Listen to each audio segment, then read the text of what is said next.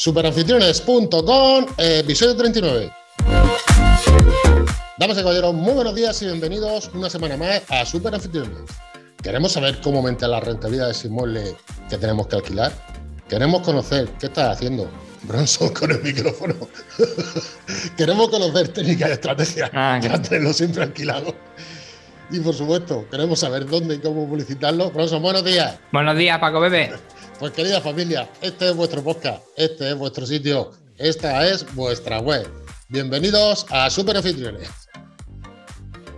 Buenos días otra vez, Bronson. ¿Qué? ¿Cómo estamos? Buenos días, Paco. Nada, estaba aquí mirándolo, lo bonito que es. Nada, mirando, ¿Qué estabas haciendo mirando si todo, todo estaba en orden, pero vamos, más pillado, más pillado. Muy bien. Hoy vamos a hablar de una cosa súper importante que, si no me equivoco, Bronson, debería haber sido el tema uno, porque vamos a hablar del certificado digital.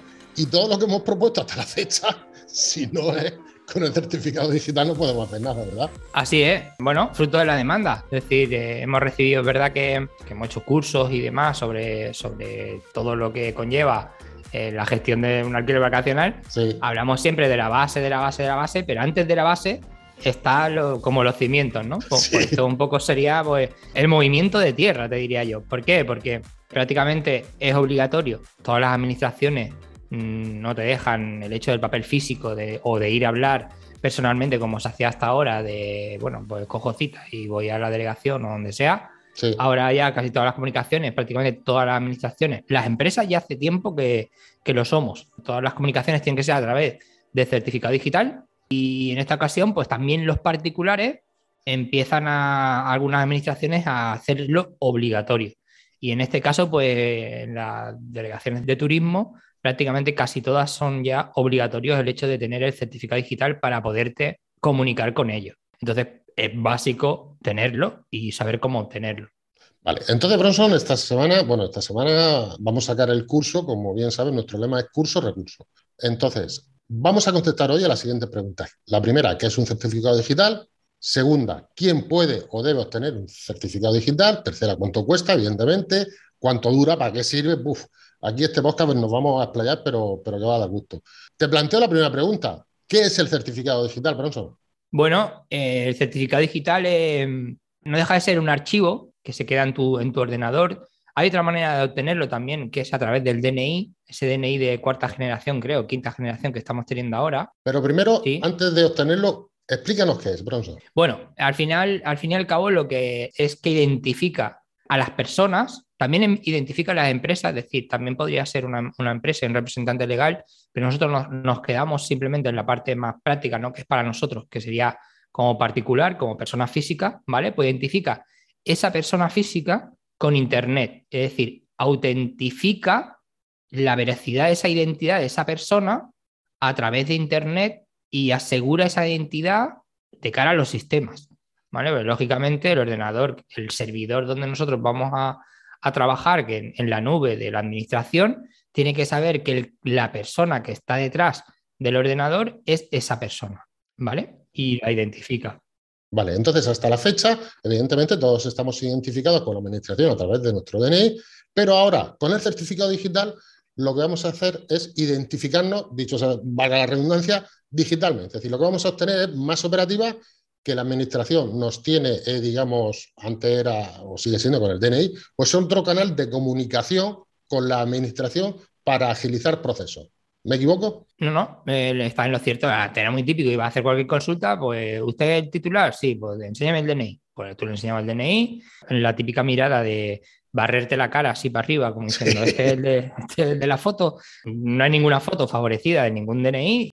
Aquellas que eran en blanco y negro eran aún peor, pero bueno, te identificaba y decía, oye, pues mira, la persona que tengo aquí delante es la persona que me está pidiendo información.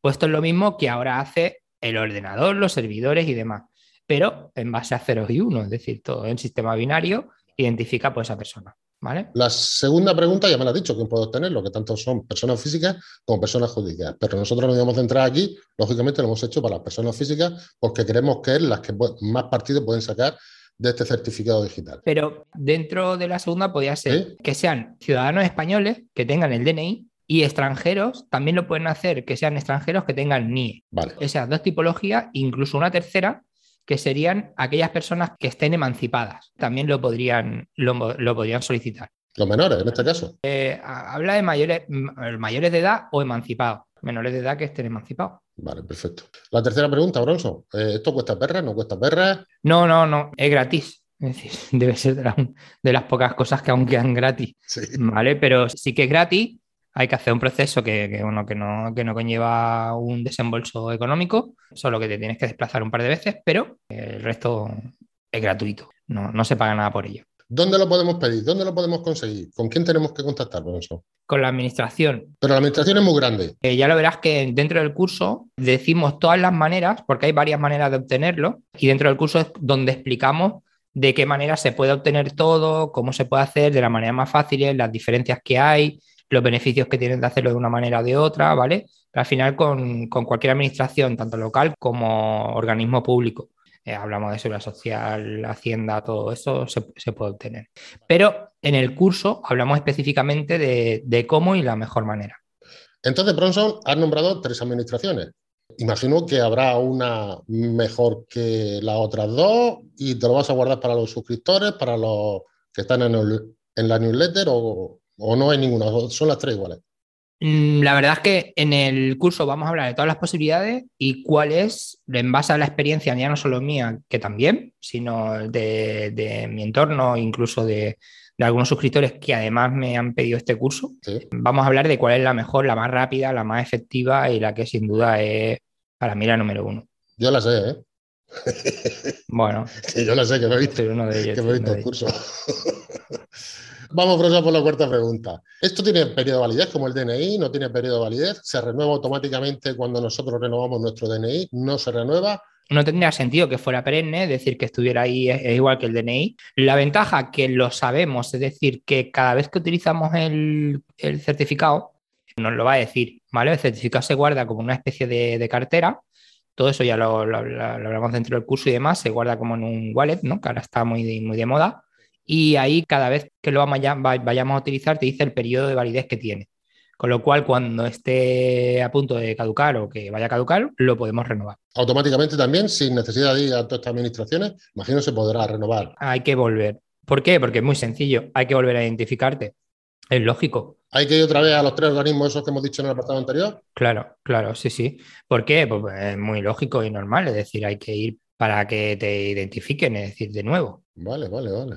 ¿Para qué sirve esto? Ah, ya estamos hablando, podemos intuir para qué sirve, pero puede ser un poquito más concreto, Bronson, en este tema de para qué nos sirve a los que tenemos un alojamiento para alquilar. ¿Qué funciones, sobre todo los que tenemos alojamiento? ¿Qué funciones nos sirve? La principal función que tiene para nosotros es darnos de alta y tener la, comunicación con la administración, en este caso con, las delegaciones de turismo que queramos, en el caso que nos ocupa, ¿no? Pues a la hora de presentar la declaración responsable, de resoluciones, de todo eso. Pero además, bueno, se puede utilizar para un montón de cosas, ¿vale? Para la presentación y liquidación de impuestos, para la presentación de, recursos, de reclamaciones, incluso puedes ver el censo electoral, tu padrón municipal, puedes sacar volante del típico volante de empadronamiento, la consulta en tráfico de las multas, ¿qué te puedo decir? Solicitud incluso de subvenciones para tu alojamiento que existen, eh, ¿qué más, qué más, qué más? Pues el tema de la renta, saber en el estado en el que se encuentra tu renta, de tu declaración de Hacienda, en qué estado se encuentra, la vida laboral, te la puedes descargar automáticamente con el certificado digital. Puedes hacer infinidad de cosas cada vez más, afortunadamente, sin necesidad de, desplazarte. Cuando tenemos que notificar los que están alojados en nuestro, este fin de semana, en nuestro alojamiento y todas esas cosas, como tú bien sabes, que hemos hablado algún poco de ello. El control de viajeros, sí. Control de viajeros. ¿Es necesario para el control de viajeros tener el certificado digital o no? No, porque entra, entra por, otro, por otra vía. Es decir, el alta del control de viajeros ya nos lo hacen directamente la policía ¿vale? La Guardia Civil o la Policía Autonómica. Y es como obtener y nos dan un, usuario y una contraseña y nos identifican ellos propiamente. Es decir, no se hace a través del certificado digital, sino que se hace a través de una consola, es decir, a través de un panel de control con usuario y contraseña. Vale. Bronzo, las ventajas casi, casi que las estoy viendo a lo largo de tu explicación. ¿Se te ha quedado alguna en el tintero?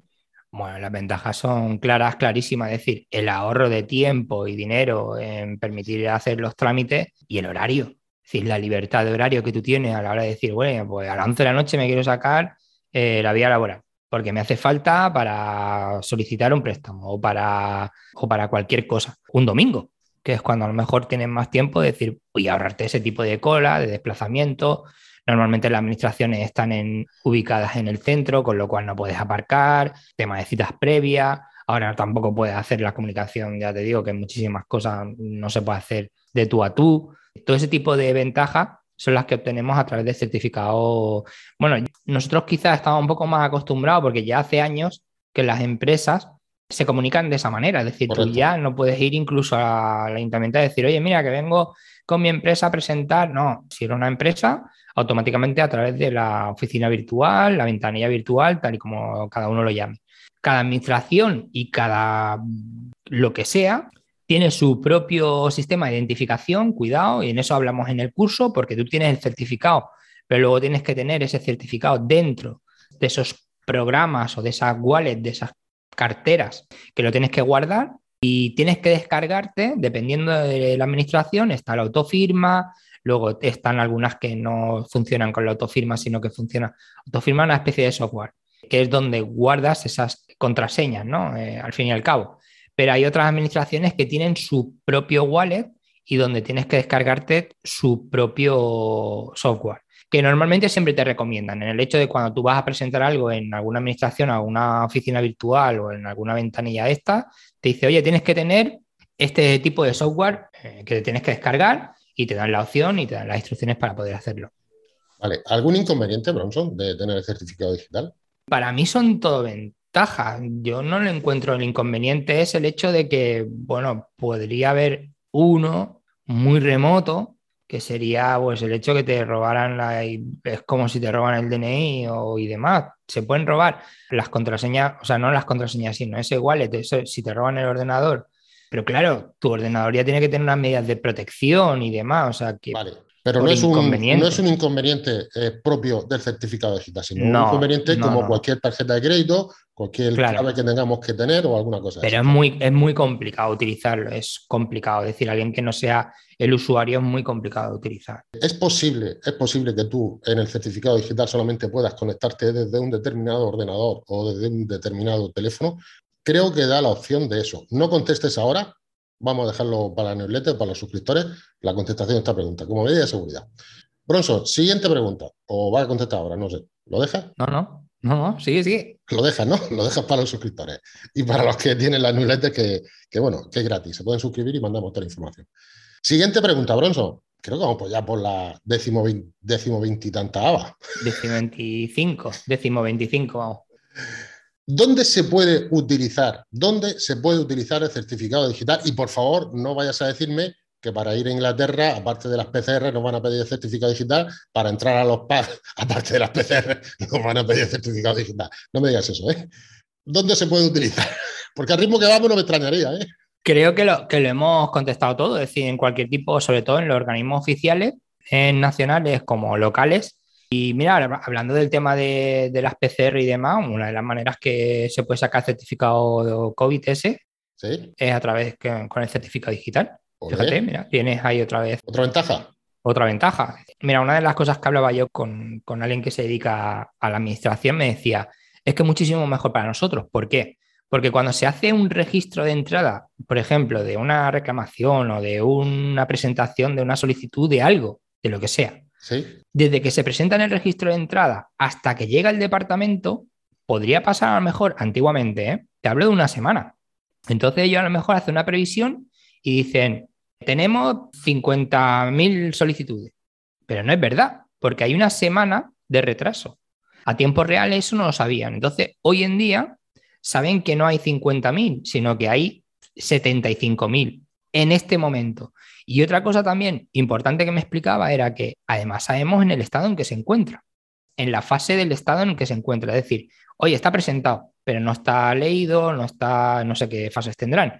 No está contestado, está pendiente, está pendiente de subsanación, está pendiente de contestación, pendiente de resolución, pero en un simple clic ellos tienen eh, la jerarquía de saber cómo están cada cosa y cada administración tiene lo suyo. Por eso, fíjate qué tontería, pero en el hecho de que cuando dicen, oye, mira, tenemos X solicitud o, X reclamaciones o X lo que sea, no era verdad, porque no sabían el volumen con el cual estaban trabajando y luego llegaban los cuellos de botella. De esta manera, ellos saben a tiempo real eh, todas las cosas que le está, bueno, las previsiones que ellos tienen que hacerse en la estructura de sus equipos. Pues, Bronson, creo que hemos dado una lección magistral sobre el certificado digital. Los que nos están escuchando, bueno, le agradecemos que, le den like por donde nos estén escuchando. Y bueno, los que quieran saber más información sobre cómo se rellena, sobre cuál es el mejor método para, para conseguirlo todas esas cosas, la culpa la tienen 10 euros al mes de momento, ¿no, Bronson? Sí, eh, nosotros lo que tratamos siempre es de hablar en líneas generales del concepto, lo hemos hablado del certificado digital, yo creo que podemos despejar y hemos despejado algunas dudas, las más importantes, el hecho de poderlo obtener, cómo obtenerlo y sobre todo los pasos porque es algo sencillo pero que se te puede complicar muchísimo. Entonces lo, que, lo único que nosotros vamos a hacer en el curso y, y es muy sencillo es, vamos a hacer esto, quieto, pausa, no sigas hasta que no tengas lo siguiente, o sea, imprime, haz, no sé qué, esto. Hasta que no hagas esto, ni te mires la siguiente clase. ¿Por qué? Porque es la única manera de no liarte. Entonces yo soy muy explícito en decirte, hoy simplemente van a ser rellenar este formulario. Punto. Nada más. Imprímelo o hazlo y quieto. No veas nada más. Aunque sean cinco minutos de clase, pero no quiero que en una clase sea nada más. Y a partir de ahí vamos a hacer día por día lo que hay que hacer hasta, hasta obtener el certificado. Lógicamente tú dices, eh, mañana tienes que ir a no sé dónde. No, si no vas mañana, va la semana que viene, no pasa nada. Pero que los pasos, porque es muy importante que los pasos se hagan de la misma manera para no perder tiempo, ni dinero, ni nada de eso. Vale, Bronson, si me permite, en 10 segundos voy a hacer un pequeño recopilatorio de todos los cursos que pueden tener aquí en superanfitriones.com por 10 euros al mes. De todos, no, solo dos o tres. Tenemos el, el curso de control de viajeros, el curso, como tú bien has dicho, de certificado digital que sale esta semana en la primera clase. Tenemos el curso de mail marketing, tenemos el curso de QR para alojamientos turísticos, tenemos el curso de certificados, tenemos el curso de, CMR, tenemos una burrada, y perdonad la impresión, tenemos una burrada de cursos que podéis verlos tranquilamente sin compromiso de permanencia, muy importante, por 10 euros al mes. Eh, se me han quedado en cartera un montón de cursos, pero bueno, no lo voy a decir todo hoy, si no, el spam que meto es brutal. No te preocupes. Nos vemos la semana que viene, ¿vale? Muy bien, un saludo y buenas reservas, Paco Pepe. Un abrazo de tío. Hasta luego. Hasta luego.